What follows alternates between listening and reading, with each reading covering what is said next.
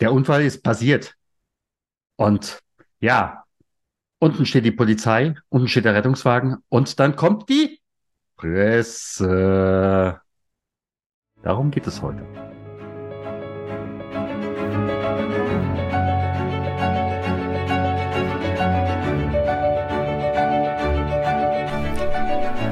Schweres leicht gesagt. Der Podcast für Unternehmer, Personalverantwortliche und Betriebsräte zum Thema Trauer im Unternehmen. Mein Name ist Stefan Hund. Bevor wir starten, bitte ich dich, diesen Podcast zu abonnieren, damit du auch in Zukunft jede Folge direkt frisch auf deinen Podcast-Player bekommst. Wenn du eine Frage hast, die wir hier im Podcast ansprechen sollen oder einen bestimmten Gast einladen sollen, dann gib uns Bescheid. Am besten mit einer kurzen E-Mail über podcast.trauerimunternehmen.de. Und jetzt geht's los!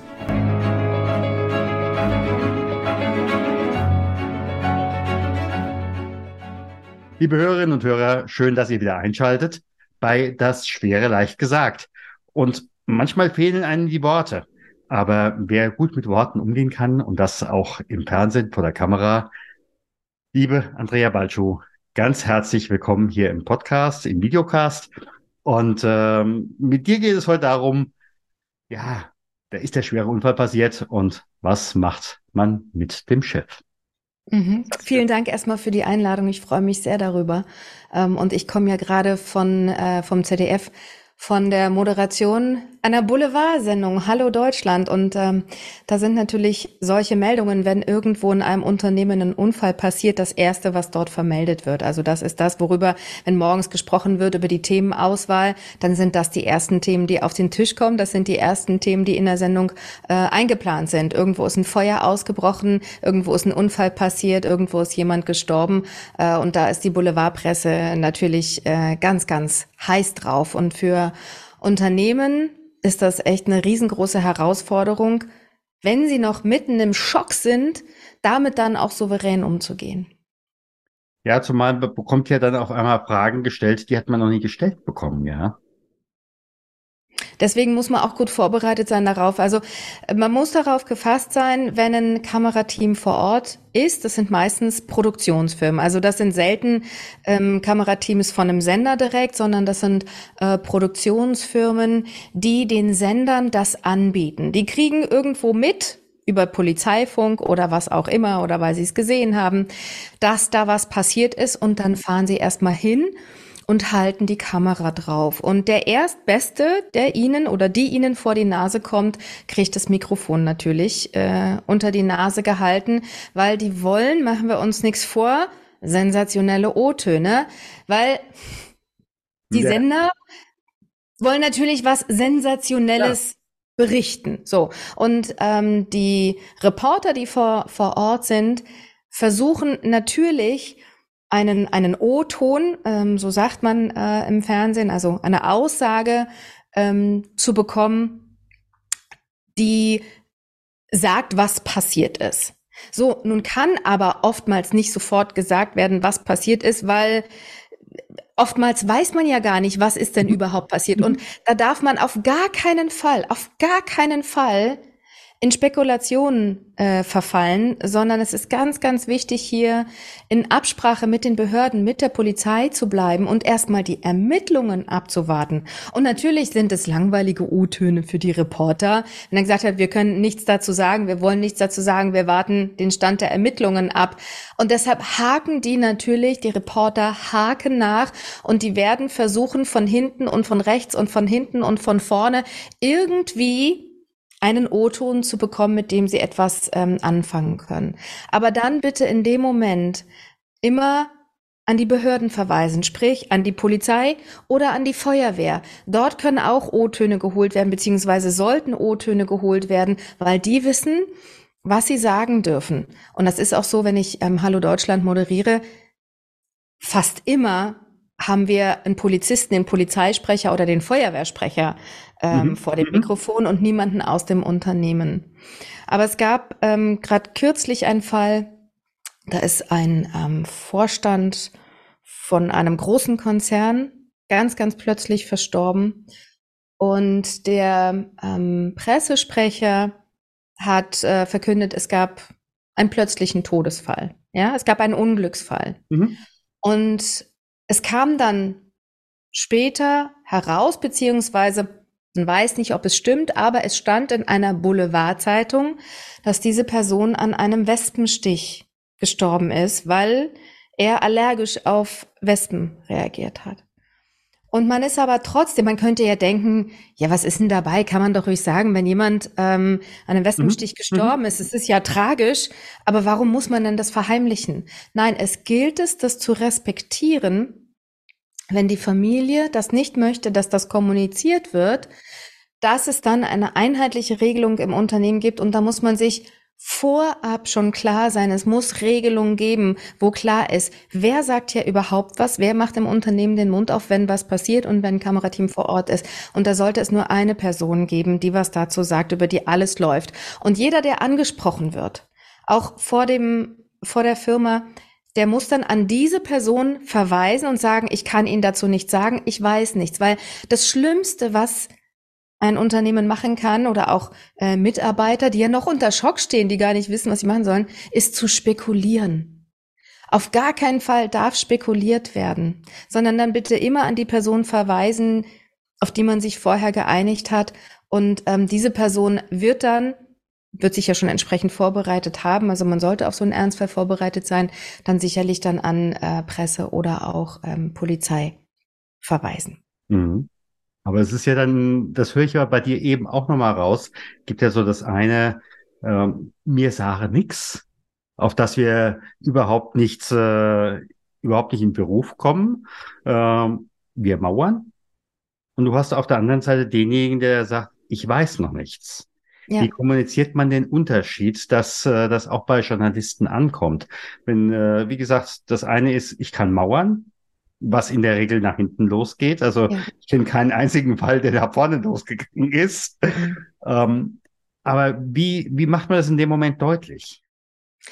Indem man sagt, also indem man bei den Fakten bleibt und indem man auch ähm, um Verständnis bittet mhm. und sagt, bitte sehen Sie es uns nach. Wir stehen massiv unter Schock von mhm. dem, was hier passiert ist. Mhm. Und wir wissen selber noch gar nicht ganz genau, was passiert ist. Das muss alles erst geklärt werden. Und ich möchte mich hier nicht auf Spekulationen einlassen. Und ich möchte nichts behaupten, was vielleicht am Ende ganz anders war. Deswegen warten wir hier die Ermittlungen der Polizei ab. Wir warten ab, was die Feuerwehr sagt. Und dann bin ich gerne bereit, in Auskunft zu erteilen. Aber jetzt müssen wir erstmal das, was passiert ist, auch intern verarbeiten wir stehen hier alle unter Schock und ich weiß einfach nicht genug. Ich war nicht dabei. Ich kann Ihnen dazu nichts sagen. Und ähm, wir sind alle tief betroffen und diese Emotion darf ruhig äh, mhm. zu spüren sein. Also da muss keiner auf cool tun oder denken, oh, ich muss jetzt hier total professionell sein. Nein, also ganz im Gegenteil, das würde ganz seltsam wirken, wenn da jemand steht und ähm, ganz cool rüberkommt und super professionell. Dann würde man auch das Gefühl haben, das, das, das, das berührt ihn nicht weiter. Nicht. Nein, also wenn die Stimme zittert, ja. dann ja. zittert die Stimme. Wenn man nach Worten ringt, dann ringt man nach Worten. Also hier muss keiner, auch der Pressesprecher nicht, ähm, der muss nicht den, ähm, die perfekte Rede vorbereiten und darf bitte nicht im Nachgang, wenn der O-Ton ähm, genommen worden ist, ich habe hier diese Fernsehsprache drauf, seht's mir nach, ähm, O-Ton nehmen, sagen die dann immer. Ähm, und wenn er da ein bisschen rumgestottert hat, ja, oder vielleicht nicht ganz so souverän rübergekommen ist, wie er sonst rüberkommt, wenn er vielleicht die Jahreszahlen verkündet. Er soll bitte nicht an sich zweifeln oder damit hadern, äh, dass er nicht professionell genug gewesen sei. In diesem Moment erwartet niemand eine professionelle Rede, sondern da kann jeder nachvollziehen, dass man betroffen ist. Ich meine, das sind Menschen und ähm, wir sind alle, klar, man funktioniert dann ein Stück weit. Mm, also man schaltet dann schon in so einen Funktionsmodus. Aber die Betroffenheit ist trotzdem zu spüren und die darf auch wirklich ähm, zu spüren sein. Das, ähm, das können auch Reporter, wenn sie keine Arschlöcher sind, können das auch verstehen. Aber sie werden es trotzdem versuchen. Also sie werden mit dem Job. Mikrofon auf Leute zugehen, es ist ihr ja. Job. Und wenn dann aber alle sagen, ich kann dazu nichts sagen, wenden Sie sich an XY, ich war nicht dabei, ich weiß nicht, was passiert ist und so weiter. Irgendwann geben Sie es dann auf und gehen dann doch zur Polizei und, ähm, und ähm, Feuerwehr. Aber das muss halt im Vorfeld wirklich klar kommuniziert werden im Unternehmen. Also nicht erst warten, bis was passiert ist, ähm, sondern es muss mal der Notfall in Anführungszeichen ähm, geübt werden und dann müssen alle im Unternehmen wissen, wir sagen nichts, wenn jemand kommt, mhm. sondern wir verweisen an die Person XY. Wir spekulieren nicht, wir setzen keine Gerüchte in die Welt, die verbreiten sich so schnell. So schnell kann man gar nicht. Die kriegst du nicht mehr eingefangen. Nee, ja. Nicht mehr ähm, eingefangen. Und das ist wichtig, dass da alle wirklich in die gleiche Richtung marschieren. Mhm. Was würdest du jemanden, der jetzt auserkoren ist, ob das jetzt nun der Unternehmer ist, die Unternehmerin oder möglicherweise der Pressesprecher, was würdest du denen sagen, das ist ja für die kein Alltagsgeschäft? Wie komme, wie kann ich mich trotzdem in einen mentalen Zustand, wie ich es mal nennen, versetzen, äh, dass ich da nicht kurz vor Herzinfarkt kriege, weil jetzt ja. da vorne das CDF steht oder wer auch immer und mich da interviewt. Wie komme ja. ich da relativ schnell so weit runter, dass ich da mit dem Mikrofon umgehen kann. Ja, also es ist erstaunlich, wie, also wie wir funktionieren können, mhm. wenn wir funktionieren müssen. Ich selbst hatte mal den Fall, dass ich bei Hallo Deutschland den Tod von Roger Willemsen vermelden musste und Roger Willemsen war ein guter Freund von mir und ich habe kurz vor der Sendung von seinem Tod erfahren und ich stand unter Schock. Ja. Aber ich wusste auch, ich muss jetzt diese Sendung moderieren. Mhm. Es führt kein Weg dran mhm. vorbei. Mhm. mhm. Und ich hatte wirklich Angst, schaffe ich das oder schaffe ich das nicht? Und dann bist du aber in so einem, also du kannst dich mental, du gehst in so eine Art Tunnel rein. Ähm, und dann, dann bist du im Funktionsmodus. Und ich habe die Meldung vorgelesen. Man hat mir angemerkt, dass ich betroffen war. Mhm. Aber ich habe nicht geweint, während ich sie gelesen mhm. habe. Mhm. mhm. Nach der Sendung, da ist es dann rausgekommen. Und das wird auch ein Pressesprecher, er kann das vorher ähm, auch trainieren. Also ich würde ein Medientraining empfehlen und auch den Umgang mit solchen Krisensituationen. Man, es gibt Mittel und Wege, um sich vorher in, in, in, in so eine Art Ruhe zu bringen. Mhm. Und ähm, das Atmen spielt dabei vor allem eine ganz große Rolle. Wenn jetzt der Unfall passiert ist, so dann dauert es ja auch naja, weiß ich, eine halbe Stunde, bis dann ähm, die Reporter da sind, dann melden die sich ja unten an und dann hat man ja meistens ein bisschen Zeit, bis man dann vor die Tür geht, ähm, um dann zu sprechen. Und dann nochmal im Zimmer zu stehen und sich runterzufahren, weil vorher man ist ja fast wahrscheinlich am Hyperventilieren. Mhm. Mhm. Alles erstmal, ähm, also die Assistentin bitten, dass Anrufe entgegengenommen werden, dass alle Leute quasi erstmal ne, weg Abgeschaltet ab, abgehalten werden. Ja. ja. Und dann, ähm, um in eine Ruhe zu kommen, atmen. Also ähm, was hilft, ist fünf Zeiten einatmen durch die Nase. Also quasi bis, bis fünf zählen, ganz langsam. Dann fünf Zeiten lang die Luft anhalten und dann mit so einem, mit einem F, als würde man den Luftballon, ja. weißt du, diese Luftballon öffnen. Ja. Mhm. Dann Mhm. Ausatmen, bis keine Luft mehr da ist. Und das fünfmal hintereinander machen. Und dadurch kommt man schon mal runter. Und das ist wichtig, dass man dann mit einer gewissen Ruhe den Reportern entgegentritt und nicht und nicht immer noch äh, ganz aufgelöst ist, weil dann kann man keinen klaren Kopf fassen.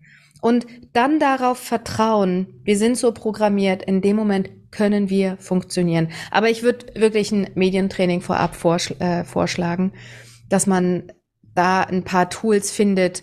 Ähm, andere haben vielleicht eine andere Methode. Also bei mir funktioniert das mit dem Atmen sehr gut, ja. Andere haben eine andere Methode, ja. ähm, wie sie da in die, in die Ruhe kommen. Und dann würde ich mir von den Reportern die Fragen vorher sagen lassen.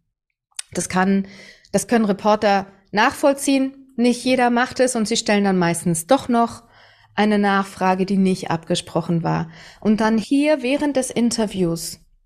Freundlich bleiben, auch wenn jemand was Doofes sagt oder wenn jemand etwas sagt, was unverschämt ist, das kann ja auch passieren, dann bitte hier ganz ruhig bleiben und sagen, bitte haben Sie Verständnis mit Rücksicht auf die Familienangehörigen, ähm, auf Familie und Angehörige, kann ich dazu und werde ich dazu nicht mehr sagen können, weil mir die Informationen nicht vorliegen. Aber wir können Ihnen versichern, wir tun alles dafür, um das hier aufzuklären. Wir werden alle Sicherheitsmaßnahmen. Mm Es muss vorher schon ein Konzept geben. Mhm. Das muss mal durchgeübt worden sein und am besten auch schon mal mit einer Kamera aufgenommen worden sein, damit die Person, die dann am Ende vor die Kamera tritt, sich selber dann auch schon mal sehen kann und schon mal dieses schon mal weiß, wie sich anfühlt. Wie ist denn das, wenn da jetzt jemand mit einer Kamera auf mich zukommt und mir ein Mikrofon unter die Nase hält? Also Vorbereitung ist hier wirklich das mhm. A und O. Mhm.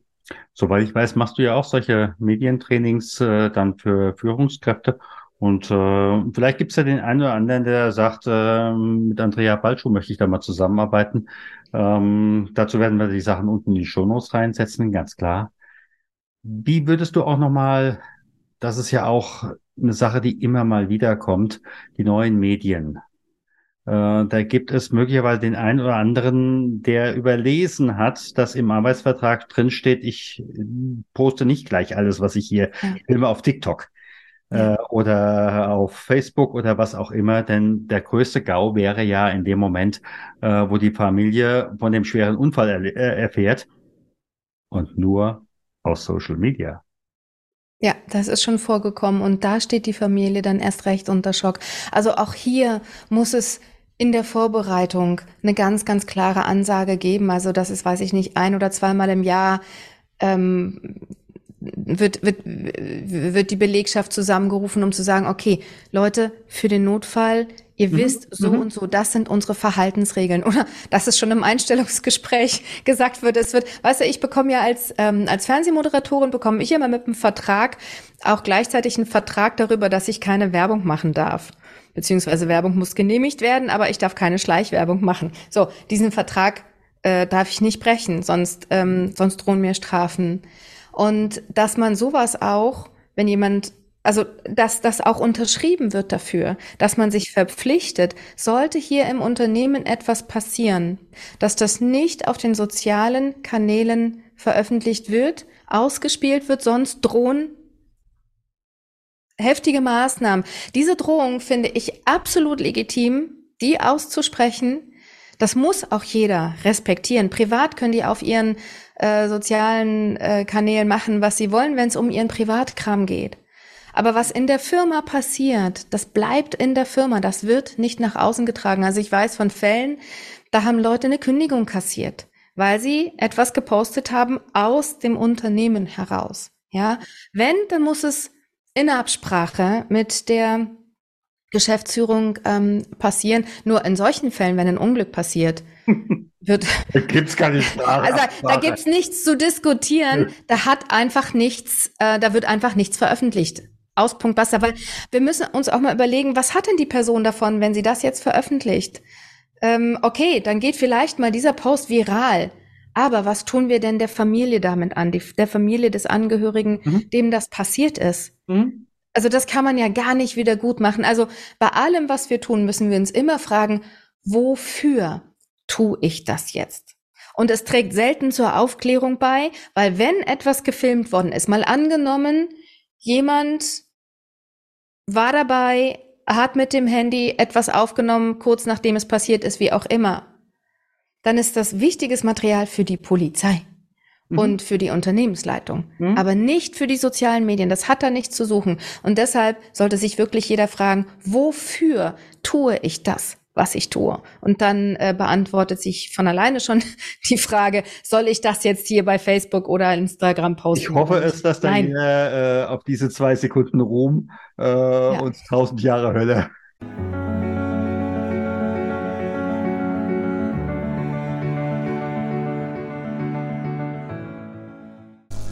Hast du als Führungskraft die teuersten Risiken bei Trauer eines Mitarbeiters in deinem Unternehmen im Blick?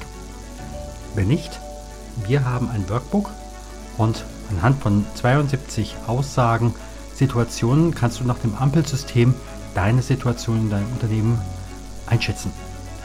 Wir verlosen einmal im Monat ein Exemplar unseres Workbooks im Wert von 49 Euro an alle unsere Newsletter-Abonnenten. Möchtest du dabei sein? Dann trage dich ein unter trauer-manager.de slash Gewinnspiel. Ich freue mich auf dich.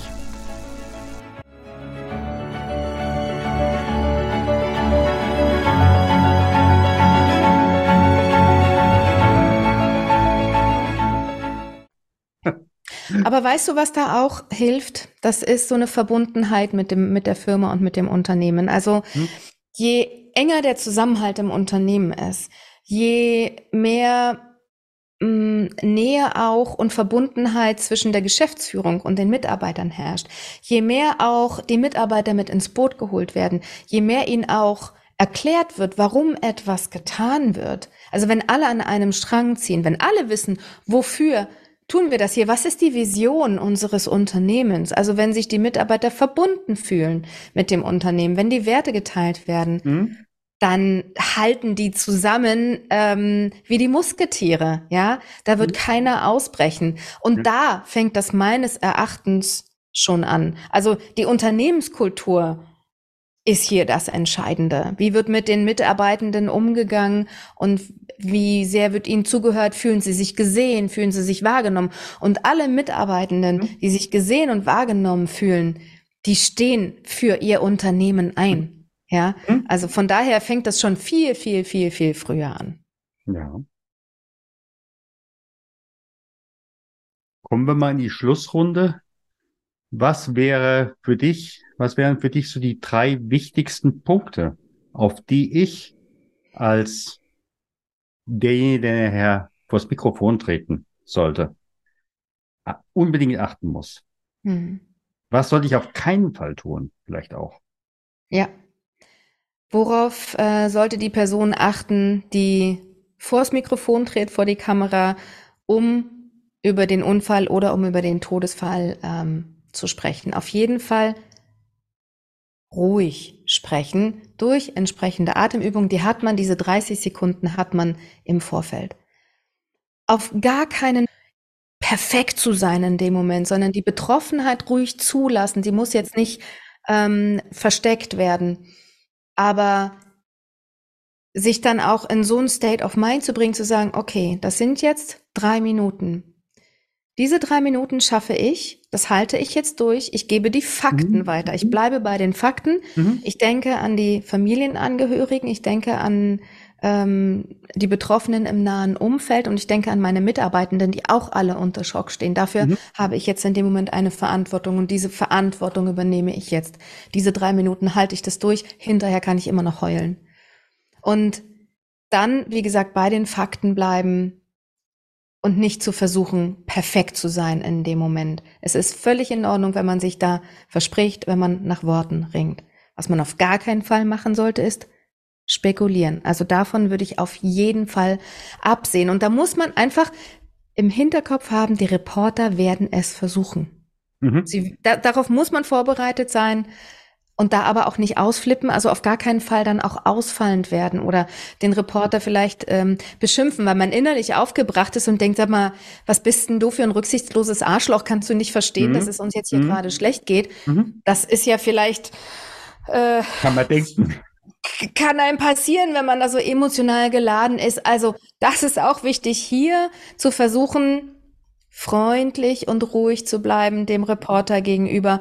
Aber wenn der zu sehr nervt oder auch zu ähm, respektlos wird, dann hier auch ruhig bestimmt zu sagen, ähm, dass man hier eine Grenze setzen möchte und dass das bitte zu respektieren sei, dass man hier nicht mehr sagen kann. Ja, nicht mauern, sondern einfach sagen, ich kann ihn einfach nicht mehr sagen, weil ich nicht mehr weiß. Ich glaube, damit haben wir schon wahnsinnig viel Wissen an unsere Zuhörerinnen und Zuhörer weitergegeben. Lieber Andrea, ganz, ganz herzlichen Dank. Dankeschön. Und ich hoffe, es kommt nie dazu, dass das angewendet werden muss. Aber für den Fall der Fälle seid ihr jetzt wenigstens ein bisschen vorbereitet. Ich meine, letzten Endes, so richtig vorbereiten kannst du dich nicht. Also wenn es passiert, ist es sowieso meistens anders. Aber so der ein oder andere Punkt kommt dann in dem Moment doch zurück, an dem man sich dann erinnert. Und äh, dann hilft das vielleicht ein kleines bisschen. Solange man aus der Ruhe redet. Ja. Dankeschön. Gerne. Vielen Dank, dass du auch heute wieder dabei warst bei Das Schwere leicht gesagt. Abonniere und teile gerne diese Podcast-Episode. Abonniere auch gerne unseren Know-how-Transfer, damit du und dein Unternehmen wissen, was sie bei Trauer eines Kollegen tun können. Alle Links findest du in den Show Notes. Wir freuen uns, wenn du in der nächsten Folge wieder dabei bist. Herzliche Grüße, dein Stefan von trauermanager.de